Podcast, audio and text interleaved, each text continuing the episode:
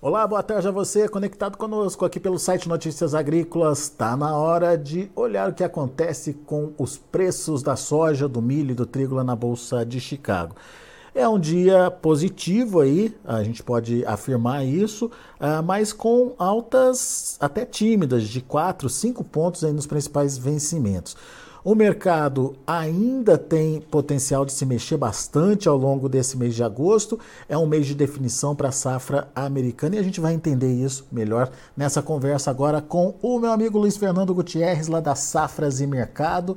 A Luiz já está aqui com a gente no vídeo. Seja bem-vindo, viu, Luiz? Obrigado por estar tá aqui nos ajudar a entender que momento é esse. É um momento importante, decisivo e principalmente de, é, de definição de rumo de preço mesmo para a soja em Chicago, Luiz. Dá para dizer isso? Seja bem-vindo. Boa tarde, Alex. Boa tarde a todos. Obrigado pelo convite mais uma vez. Sem dúvida, Alex, o mês de agosto sempre é um mês bastante decisivo para a safra de soja americana. Né? É, é um mês que costuma trazer ainda grande volatilidade, né? É um fim de ciclo aí, a gente está definindo agora a, a, produtividade final das lavouras americanas nesse mês. Então, sim, a gente pode esperar ainda por, por alguma volatilidade ao longo desse mês. A gente tem o relatório do USDA agora no dia 11, na semana que vem. Então, é um relatório bastante esperado aí, porque está é, em aberta a safra americana, dá para dizer assim. Né? Lá no final do mês de agosto a gente tem aquele, aquele rally de safra que eles chamam, né? o Crop Tour uh, da Pro Farmer, que, é um, que são dados bastante importantes também, que costumam confrontar o USDA de alguma forma. Mas o que vale mesmo é o número do USDA, ou são os números do USDA, né? com relação à produção, produtividade, área. E a gente lembra que o USDA nos surpreendeu nos últimos tempos, né, Alex? Desde lá de final de junho, quando trouxe um grande corte na área americana. Depois, em julho, no relatório de oferta e demanda, ele não cortou a produtividade. Uh, mas o mercado ainda de alguma forma entende que com as condições de lavouras uh, atuais a gente tem espaço para o USA cortar um pouco a produtividade. Né? O USA está trabalhando com 52 buchas por acre, é uma produtividade muito alta, produtividade recorde se for confirmada, mas as condições não apontam para isso. As condições apontam para uma safra relativamente boa, mas não perfeita, como o USA está tá, tá, tá estimando ainda. Então eu acho que assim, a gente pode ter um relatório do USA agora, uh, salvo alguma surpresa, o USDA confirmando algum corte de produtividade, pelo menos aí um 0,5 bushel por acre, uh, o que pode trazer naturalmente um ajuste um pouquinho maior, um corte um pouquinho maior na produção, levando ela para 116, alguma coisa assim. Então é isso, mas enquanto isso, enquanto o USDA não traz esses números novos ou não confirma né, uh, uh, o que o mercado está esperando, o mercado olha, olha para clima. E a gente teve ali no finalzinho de julho um clima um pouquinho mais seco, o mercado uh, buscou suporte em cima disso. Agora a gente já está com um clima um pouco mais úmido. Uh, a gente teve um momento de recuperação de condições. Na semana passada as condições pioraram de novo, as condições lavouras. Então, assim, a gente está no, no, no, auge do mercado climático americano. Né? Essa volatilidade é bastante típica desse momento do ano, porque é um momento de indefinição. E além da indefinição né, em cima do clima, tem essa indefinição, essa, essa, essa dúvida com relação ao que o USDA vai fazer. Né? Porque o USDA, como eu falei, nos surpreendeu muito, então novas surpresas podem podem acontecer ainda, né? Mas eu acho que, que o USDA deve sim cortar um pouquinho a, a, a produtividade e a produção no próximo relatório. Tem que ver também o que, que ele vai fazer com a, a, demanda, né? Porque ele também cortou demanda no relatório anterior, mas os cortes foram até relevantes, que acabaram né, impactando os, os estoques, ou seja, ele cortou a produção, cortou a demanda e o estoque não, não, o corte não foi tão grande. Eu acho que não tem tanto mais espaço para o USA cortar a demanda como ele cortou no relatório passado. Né? A gente está vendo números né, de, de exportações, os números estão sendo bons, a gente está vendo praticamente todo dia agora, toda semana, uh, novas vendas de soja americana da nova temporada para a China ou para ou outros destinos. Então, assim, a demanda existe, ela está lá, ela é um, é um fator de suporte. A grande dúvida realmente é que o USA vai fazer. Então, nesse momento, a gente tem um mercado um pouquinho mais fraco porque o clima está melhor. Né? Mas daqui a pouco o clima pode voltar a piorar na, na, na segunda quinzena de, de agosto e, e, o mercado voltar a encontrar suporte. Mas eu acho que nesse momento, Alex, principalmente aí nos próximos dias, olhando para a semana que vem, a gente tem que ficar de olho nessa questão do USDA. Uh, e como eu falei, nós estamos apostando que o USDA traz mais algum corte de produtividade, né, de produção, né, via corte de produtividade. Então tende a ser um relatório autista, mas de novo, né, as surpresas aí o USDA tem nos trazido bastante, então a gente não pode é, é, deixar de lado essa possibilidade de novas surpresas no relatório do dia 11. O novembro é, finalizou hoje, Luiz, em 13,25, 13 dólares e 25 centos por bushel. É, Teoricamente, ainda então não está precificada essa possibilidade de revisão da produtividade nos Estados Unidos. Ou alguma parte dessa revisão já estaria é, nesse valor aqui? É, muito pouco, eu acho. Eu acho que o mercado, nesse momento, está tá, tá, tá com dúvida, está com muitas dúvidas, na verdade. Então, eu acho que ainda não tem uma precificação muito disso. Né? O mercado está. Esses contratos de safra nova e também de safra atual, de alguma forma, estão acompanhando os mapas climáticos ainda. E eu acho que a partir do novo número do uso, daí sim a gente vai ter uma definição um pouco melhor. Né? Então eu diria que ainda não, né? um possível corte na produção ainda não está eh, totalmente precificado. Eu acho que existe um espaço, se usa confirmar um corte, trouxer aí a safra para 116 ou um pouco menos, eu acho que o mercado pode ganhar um fôlego de curto prazo, mas a gente não pode esperar o mercado voltando para 15 dólares, não, não é isso, né? A gente lembra que apesar de, de, de, não ser uma safra recorde nos Estados Unidos, a tendência é de uma safra ainda grande por lá. Então, é, é, então assim, a gente não pode esperar que o mercado decole, né? Mesmo que isso atraia algum corte de produção. Muito bem. Ô, ô, ô Luiz, então vamos imaginar que o mercado está esperando essa consolidação da safra americana. E a gente já entende que não é aquela safra de 123 milhões inicial que o USDA previu, ele já reviu é, essa produção para 117 milhões. Pode ter alguma, algum corte ainda em função dessa perda de produtividade, mas assim que a gente souber o tamanho da safra é, americana, como é que isso pode interferir na formação de preços e principalmente no andamento aí do mercado? É, a gente tem dois cenários distintos, dá para dizer assim, Alex. Né? O primeiro cenário é para os próximos meses aqui no Brasil com relação à safra disponível. Uh, e outro cenário é para a safra nova, né? para a próxima colheita brasileira, aí, que é a partir de janeiro, fevereiro. Uh, para o cenário de safra disponível, uh, o que o USA fizer agora não vai mudar muita coisa, tá? porque né, o USA está falando de safra nova americana, que olha para uh, um mercado a partir de outubro e a gente já está no final do ciclo brasileiro. É, Para esse cenário de safra disponível, a gente entende que a gente tem uma certa tendência de firmeza para os preços brasileiros, né? É, porque a gente tem naturalmente agora no segundo semestre uma recuperação de prêmios. Tá? A gente está vendo inclusive prêmios bem melhores agora nesse momento aí para agosto, setembro, outubro, uh, porque a gente está avançando para um final de temporada onde naturalmente a gente tem menos oferta disponível. Né? A gente lembra que apesar de uma safra muito grande no Brasil, uma safra recorde. As exportações estão andando muito bem, a gente deve ter exportações recordes aí.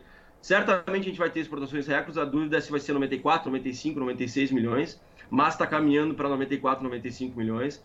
Uh, então a demanda está muito forte. Né? Então, apesar de uma safra muito grande no Brasil, a gente não vai ter uma super recuperação de estoques e é natural que os prêmios acabem uh, uh, melhorando agora no segundo semestre. Então, assim, para a safra disponível, a gente tem um cenário uh, relativamente uh, mais tranquilo, digamos assim. Mas a partir do momento da colheita americana, a partir de setembro, outubro, novembro, uh, o mercado vai olhar para a safra sul-americana, para a nova safra sul-americana.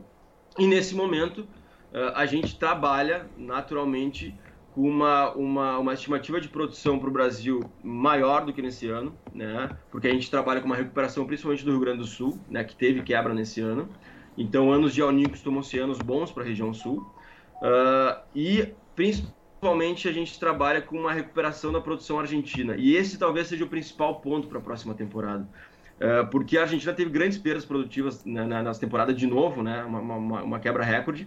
E anos de El Ninho, como são bom, costumam ser bons para o Rio Grande do Sul, para o sul do Brasil, também costumam ser bons para a Argentina. Então a gente não pode trabalhar com uma safra de 25 milhões ou de 20 milhões de novo. A gente tem que trabalhar com uma safra acima de 40. E a Argentina colhendo uma safra acima de 40, por mais que a gente não colha uma produção de 165, 163 no Brasil, a gente possa, possa ter problemas no norte, no nordeste, por falta de chuva, a soma de uma safra brasileira de 156, 160, com uma safra argentina de 40, 45, 48, uh, vai trazer mais soja para o mercado do que a gente teve nesse ano. Então esse é o principal ponto. Né? Os Estados Unidos não quebrou a ponto de o mercado decolar, os Estados Unidos ainda vai colher uma safra relativamente boa, 115, 116, e a Argentina deve se recuperar e o, e o, Brasil deve colher mais. Então a soma desses três, dessas três produções deve colocar mais soja disponível no mercado a partir do início do ano. Uh, e é por isso que Chicago não deve ter um cenário muito positivo no, uh, no primeiro semestre de 2024, salvo problemas produtivos na América do Sul. Então são esses dois cenários, Alex. Para 2024 a gente vê um cenário nesse momento para o primeiro semestre negativo para o preço porque Chicago deve recuar à medida que a safra brasileira e Argentina for se consolidando e for andando bem, se for o caso disso acontecer. Uh, mas agora, para esse restante de ano, aí, a gente tem um cenário um pouquinho mais positivo com relação ao mercado disponível no Brasil, porque os prêmios estão começando a ajudar. Né? E hoje, inclusive, o mercado aí, uh, subiu em cima. Uh, Chicago até ficou meio lateralizado, até não, não, não ajudou muito, mas o, o câmbio ajudou.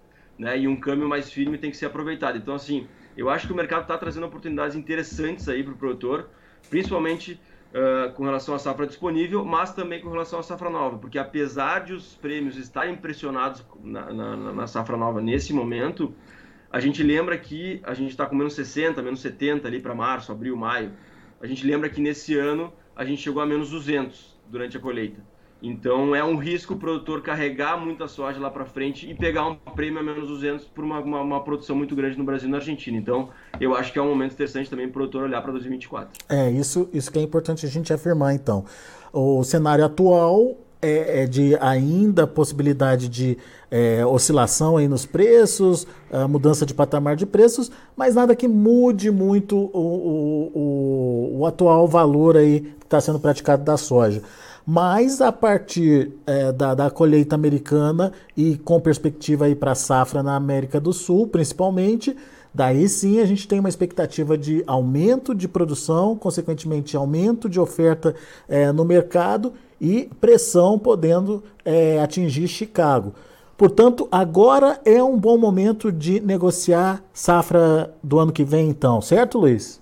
Eu entendo que sim, eu entendo que sim, Alex. Eu acho que o maior risco nesse momento para o produtor tá para a safra do ano que vem. Eu acho que para a safra disponível ele vai ter um mercado um pouco mais tranquilo, como eu coloquei, né? Uh, mas para a safra do ano que vem realmente uh, a gente tem um risco grande de, como eu falei, de a produção brasileira ser grande, a produção argentina se recuperar e dificilmente a gente não vai ter esse cenário, né? Obviamente tem que confirmar, tem toda a questão climática, mas a gente lembra que anos de El Ninho não costumam ser anos problemáticos para a América do Sul. Então a gente tem que trabalhar com esse cenário um pouco mais positivo. E esse cenário se confirmando, a gente vai ter um Chicago mais fraco lá na frente. A gente está falando hoje de um Chicago lá para maio a 13 e 20, né, 13 e 30 mais ou menos. Uh, se a gente confirmar uma produção grande no Brasil e na Argentina, esse Chicago vai perder os 13 vai buscar os 12, uh, ah, salvo alguma surpresa. Então é um momento interessante sim para ele antecipar as suas vendas, apesar do prêmio negativo. De novo, a gente tem um Chicago ainda num patamar interessante. O prêmio está negativo, mas não está tão negativo como já esteve nessa safra. Então, e esse dólar a 4,87, né, como, como, como, tem hoje uma certa recuperação, também é uma oportunidade. Então, eu diria que sim, o produtor que avançou pouco aí tem que aproveitar esse momento aí. Tem que ficar de olho no relatório do USA. Daqui a pouco, se o relatório do USA for um relatório autista, ele vai melhorar a conta de Chicago. Então, também dá para aproveitar um, um momento pós-relatório mas não dá para não dá para esperar soja aí para 2024 voltar a 14, 15 dólares, porque dificilmente ela vai voltar. E aos poucos a soja é, precificada em reais também está tá ganhando espaço aí, né, Luiz? A gente já viu uma mudança, principalmente em relação ao que aconteceu em maio com os preços, né? Exato. Hoje a gente tem aí em Paranaguá uma referência de 145, 146, 147, dependendo aí o pagamento. Uh, já é uma recuperação frente ao que a gente teve lá no fundo de, de final de abril início de maio. Né? A gente tinha 130 mais ou menos como, como fundo ali. Então a gente está falando de 15 reais acima, ou seja, é um, é, são patamares mais interessantes. É, é um patamar que, que, que, demonstra essa recuperação que a gente tem colocado, esperada para o segundo semestre, que costuma acontecer e está acontecendo. Mas não dá para esperar também a soja voltar a 200 reais. Não é, não é isso que vai acontecer, porque a gente tem mais soja disponível nesse ano no Brasil mas o movimento é positivo, né? E eu acho que o produtor tem que aproveitar nas próximas semanas aí. Principalmente a gente fala para o produtor até, até no máximo outubro, tá? Porque a partir de outubro a gente começa a ter uma, uma menor demanda pela soja brasileira, até porque a pauta de exportação cai, as, as indústrias acabam vendo mais soja disponível no Brasil, acabam tirando o pé um pouquinho. A gente tem aquelas paradas de final de ano que acabam tirando um pouco da demanda. E a gente tem a colheita americana que costuma segurar preço de Chicago. Então, assim, eu acho que nas próximas semanas vão ser semanas de oportunidades para o produtor para vender a sua soja disponível e pegar essa, essa, essa valorização, essa, essa tendência de relativa alta aí, né, ou de melhora de preço que a gente está tá vendo agora. Muito bem, muito bem explicado. Portanto, prepare a sua estratégia, entenda o que pode acontecer aí com o mercado e nas oportunidades vá aproveitando aí para fechar os seus negócios. Não deixe para a última hora, não deixe para fazer como aconteceu nesse ano, chegando, deixando tudo para negociar na boca da safra. Daí não tem jeito, né, Luiz? Daí prêmio é, negativo é, intenso ali, tirando praticamente qualquer margem que o produtor possa ter, né? Exatamente, esse foi o grande problema desse ano, né, Alex? Foi a produção muito grande no Brasil que compensou de alguma forma a quebra na Argentina e os prêmios foram lá embaixo. E aí o produtor realmente teve uh, o pior momento para negociação durante o primeiro semestre, né? E se a gente de novo colher uma safra grande no ano que vem, que é o que a gente trabalha agora, mas principalmente a gente tiver essa recuperação da Argentina, uh, a gente não vai ter espaço para uma recuperação grande de prêmios, né? A não ser que tenha uma quebra importante em algum desses países. Nesse momento não é o que a gente trabalha, então nesse momento o cenário é negativo aí para os contratos aí a partir de janeiro do ano que vem. Boa, muito bom. Luiz Fernando Gutierrez, meu amigo, obrigado mais uma vez pela participação. Agradecer também o Nilvo, Nilvo Turski, que está desejando boa tarde aqui para a gente. Obrigado, Nilvo, participando com a gente pelo chat do YouTube. E o nosso amigo, viu, Luiz? O Fernando Henrique Iglesias, colega seu aí na Safras também, mandando um abraço aqui para você. Obrigado, Fernando, pela audiência aqui. Abraço para você também. Obrigado, Alex. Um abraço, um abraço para o Fernando e até a próxima. Um abração. Valeu, até a próxima.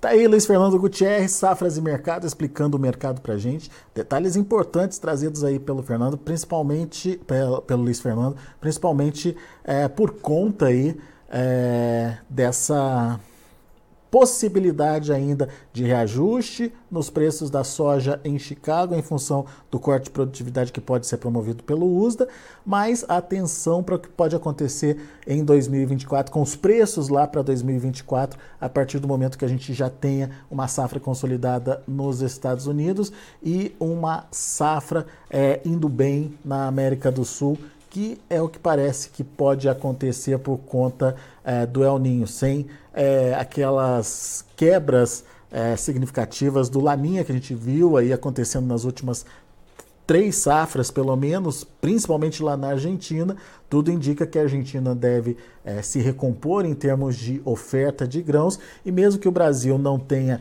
é, o melhor dos desempenhos, a gente deve produzir ainda acima desse recorde de 150 e poucos milhões de toneladas que a gente teve esse ano. Bom, vamos aos preços, vamos ver como estão os negócios lá na Bolsa de Chicago. De olho na tela, a gente acompanha é, aqui para a soja agosto, 14 dólares e 28 centos por bushel, é, recuando aí um pontinho, setembro 13 dólares e 82 centos por bushel, 5 pontos e meio de alta, novembro 13 dólares e 25 centos por bushel, alta de 4 pontos. E o janeiro 13 dólares e 34 centos por bushel, subindo 4 pontos mais 25. Vamos ver o milho. Para setembro, 4 dólares e 80 centos por bushel, milho fechando no vermelho, queda de 7,5 pontos no setembro. Dezembro, 4 dólares e 93 centos por bushel, perda de 7 pontos. E o março, 5 dólares e 7 centos por bushel, queda de 6 pontos mais 75. O maio, 5 dólares e 15 centos por bushel, também com essa mesma perda de 6 pontos mais 75. E para finalizar, a gente tem também o trigo para setembro, 6,27, perdendo 13 pontos. Para dezembro, 6 dólares e 55 é, centes por bushel, queda de 12 pontos, 12 pontos mais 25. O março, 6 dólares e 81 centes por bushel, caindo 9 pontos e meio. E o maio, 6 dólares e 97 centes por bushel, 7 pontos e meio de queda também lá na Bolsa de Chicago. São esses os números de hoje de fechamento do mercado lá na Bolsa de Chicago. A gente fica por aqui. Eu agradeço muito a sua atenção e a sua audiência. Continue com a gente.